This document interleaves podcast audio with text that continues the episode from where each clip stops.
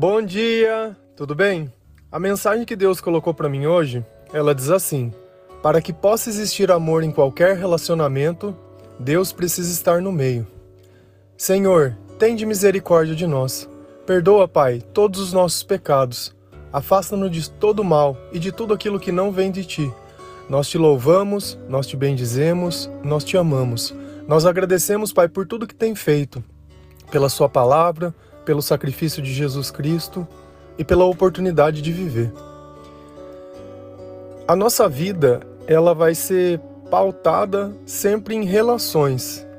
Relações essas entre família, entre homem, entre mulher, entre as pessoas do seu trabalho, o lugar que você estuda, e assim a gente vai seguindo. A gente só consegue notar na vida humana um tipo de comportamento que ele não busca a presença humana, que você olha aquele comportamento de monge, que eles se afastam, que eles se apartam para poder trabalhar teoricamente a sua espiritualidade.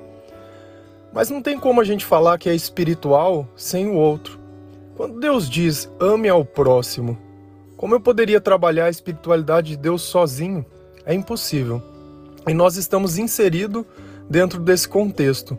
E todo relacionamento, eu tenho certeza que se vocês comentarem, vai ter desavença, vai ter frustração, vai ter desilusão, vai ter diversas coisas. E essas relações, quando Deus não está no meio, elas são apenas uma questão de tempo para que elas fracassem e elas falhem. E não importa os laços que estejam envolvidos nisso, pode ser laços de sangue. Por quê? Porque aonde falta amor, falta tudo.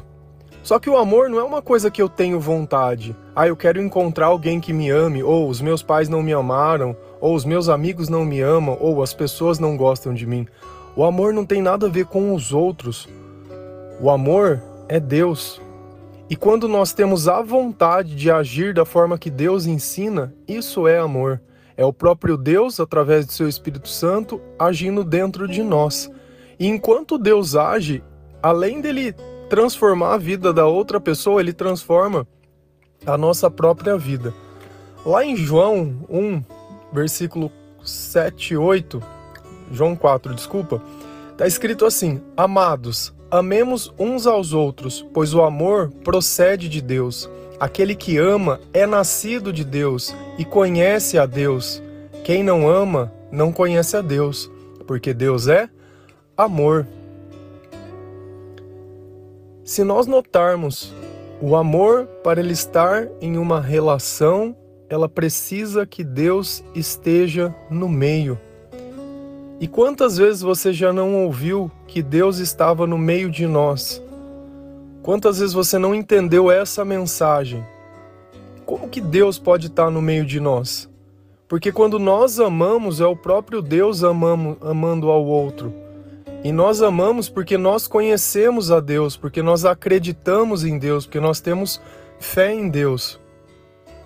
Quantos relacionamentos você já não perdeu pela falta de perdão?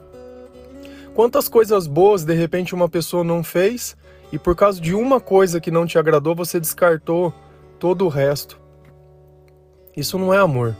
Isso chama interesse. Enquanto te serve, você usa. Depois que não serve mais, descarta. Não é assim que as redes sociais fazem hoje? Ah, eu não sei perdoar, então, mas eu sei bloquear. Bloquear é muito mais fácil, porque para bloquear eu não preciso de Deus. Para bloquear até o diabo ensina. Para mim ser injusto, para mim não querer falar.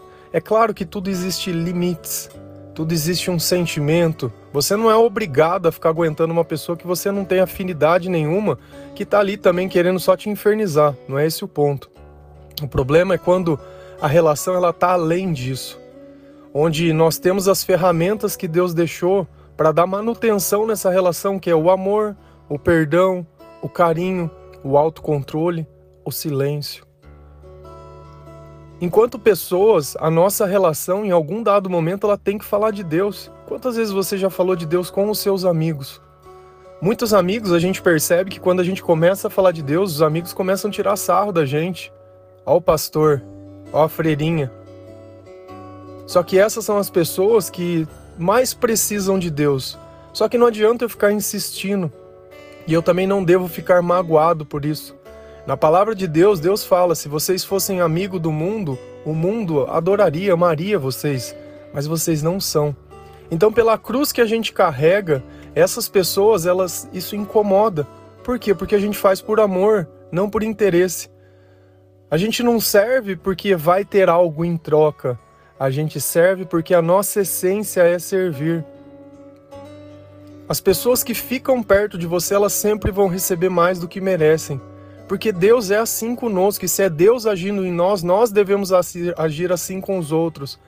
E muitas vezes você está ali, esperando que os outros façam por você aquilo que você faz por eles.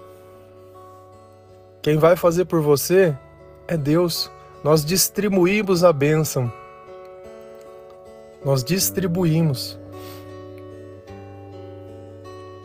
Lá em Tiago 2:8, a palavra de Deus ela diz assim: Se vocês de fato obedecerem à lei do reino encontrada na escritura ao que diz: ame ao seu próximo como a si mesmo, estarão agindo corretamente.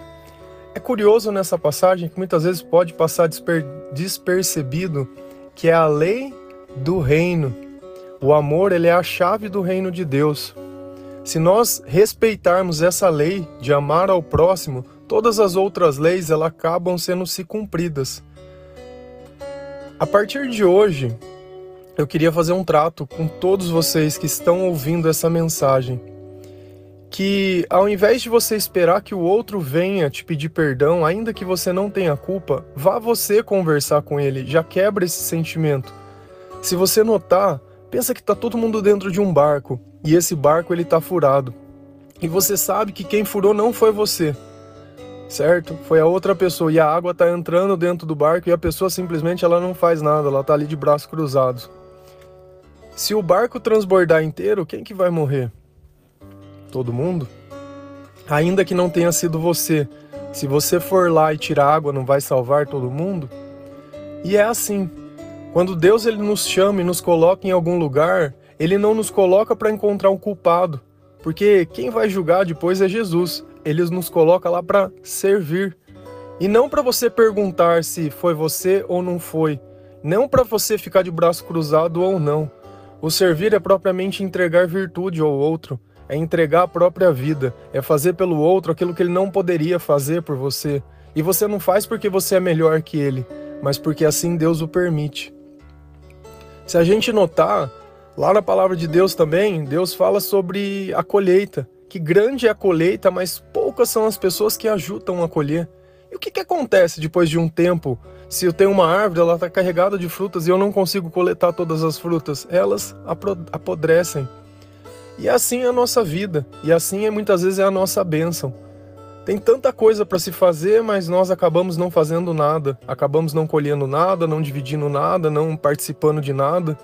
Sempre estamos ali pensando se é ou se não é, se deve ou se não deve, se alguém não me faz eu não faço, e fica nesse jogo disso e daquilo. E eu vou te fazer uma pergunta: quantas vezes o seu barco ele já afundou? Quantos dias você não passou esperando o outro tomar uma decisão que ia influenciar a sua vida? O perdão ele trabalha dos dois lados. É engraçado que quando a gente entrega uma mensagem de Deus para alguém, eu também recebo essa mensagem. Eu sou o primeiro que lê a mensagem que é destinada à pessoa, enquanto mensageiro. Deus fala com ela e Deus fala comigo.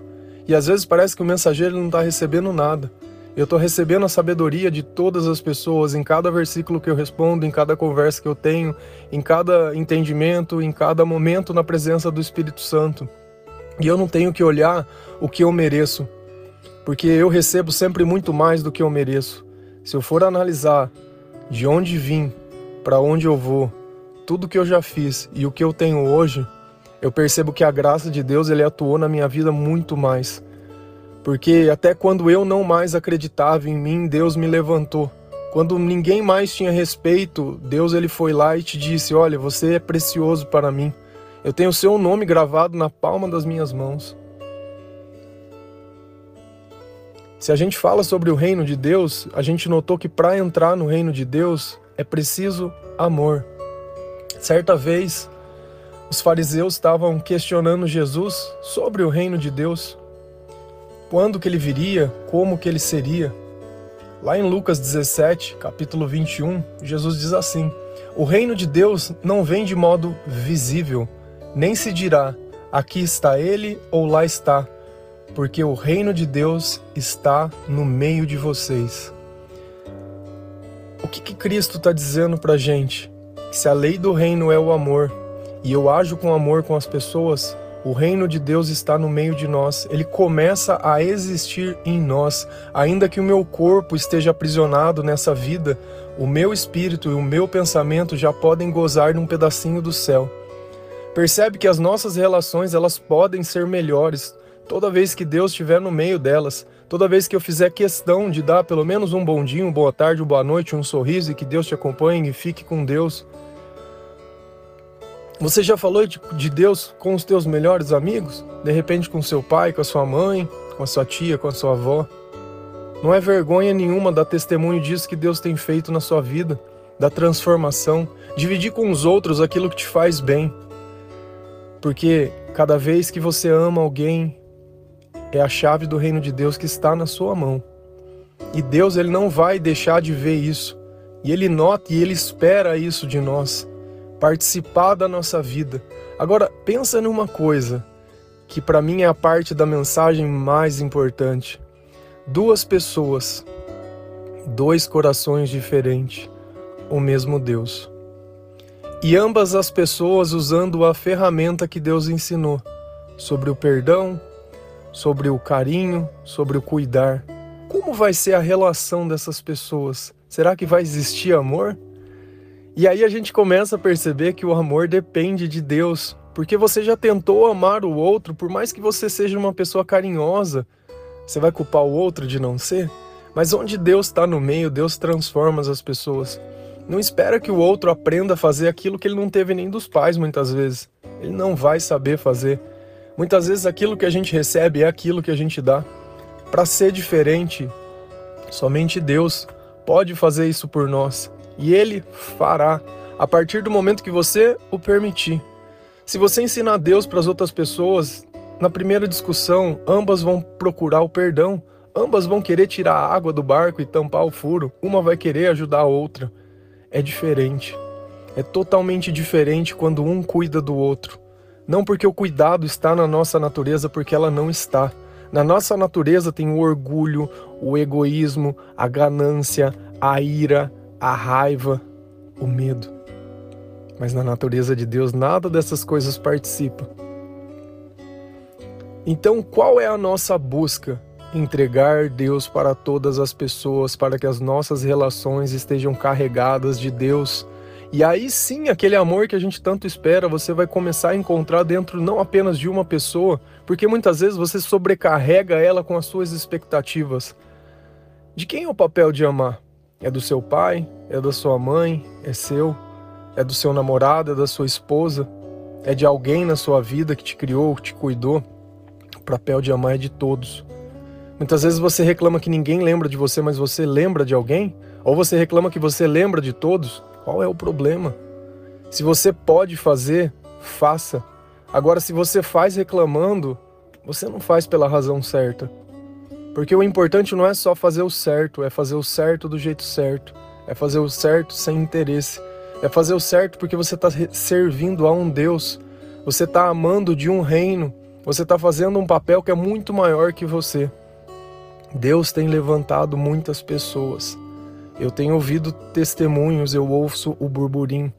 E eu tenho ouvido também o coração dessas pessoas dizendo: Eu quero ser melhor junto com Deus. E a gente acaba percebendo que quando a gente caminha com Deus, a nossa vida começa a partir daquele instante. Eu tive uma história, assim como todas as pessoas tiveram uma história. Se eu te perguntasse, muitas vezes você já colocou a culpa no seu pai ou na sua mãe por alguma coisa? Talvez por eles tiverem se separados ou por não ter tomado certas decisões na sua vida. Jesus seria menos Jesus se ele tivesse nascido numa hospedaria ao invés de uma manjedoura? Teria mudado a história de Jesus? Ele teria um motivo para culpar os pais. Poxa vida, pai. Poxa vida, mãe. Nem para o meu nascimento vocês se planejaram. Vocês colocaram para nascer em qualquer lugar. Como assim? Que tipo de pais são vocês? Mas a história dele, ele ia continuar sendo Jesus. Percebe que às vezes a gente se pega num detalhe que ele é indiferente para sua história.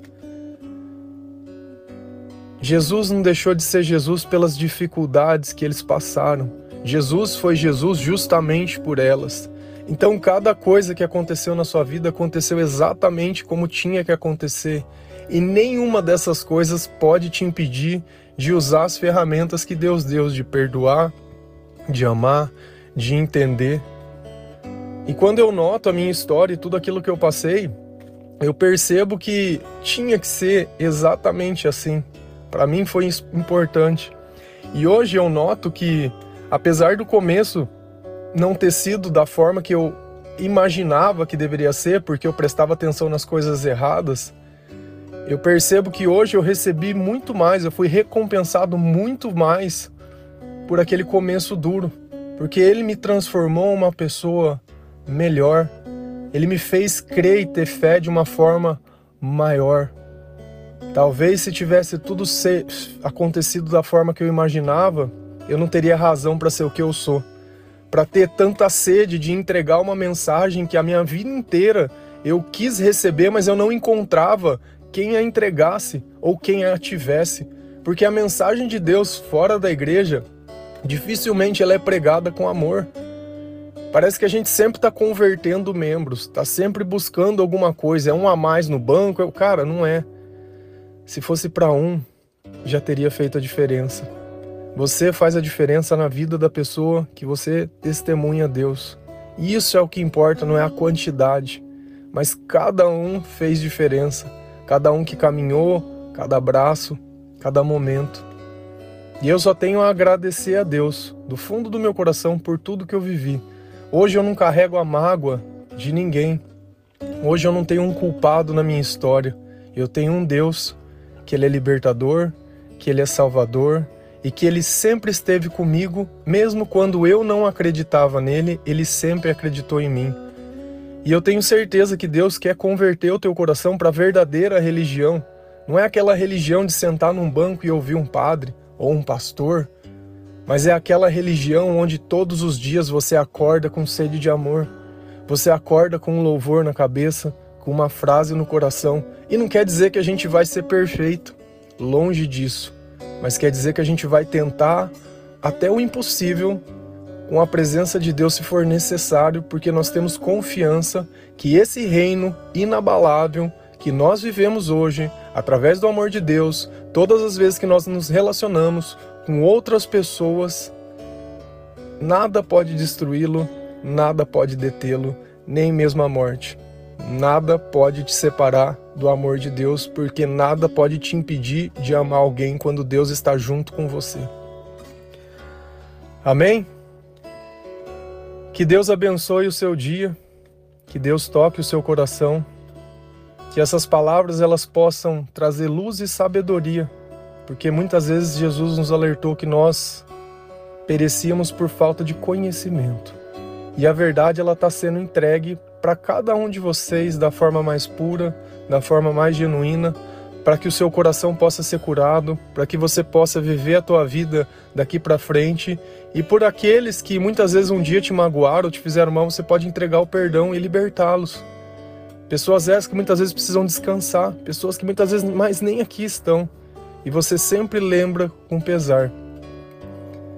É necessário que a gente perdoe, e que a gente também saiba pedir perdão, que a gente assuma as consequências dos nossos erros e recompensamos com amor todos aqueles que sofreram por isso. Um bom dia, que Deus fique com cada um de vocês.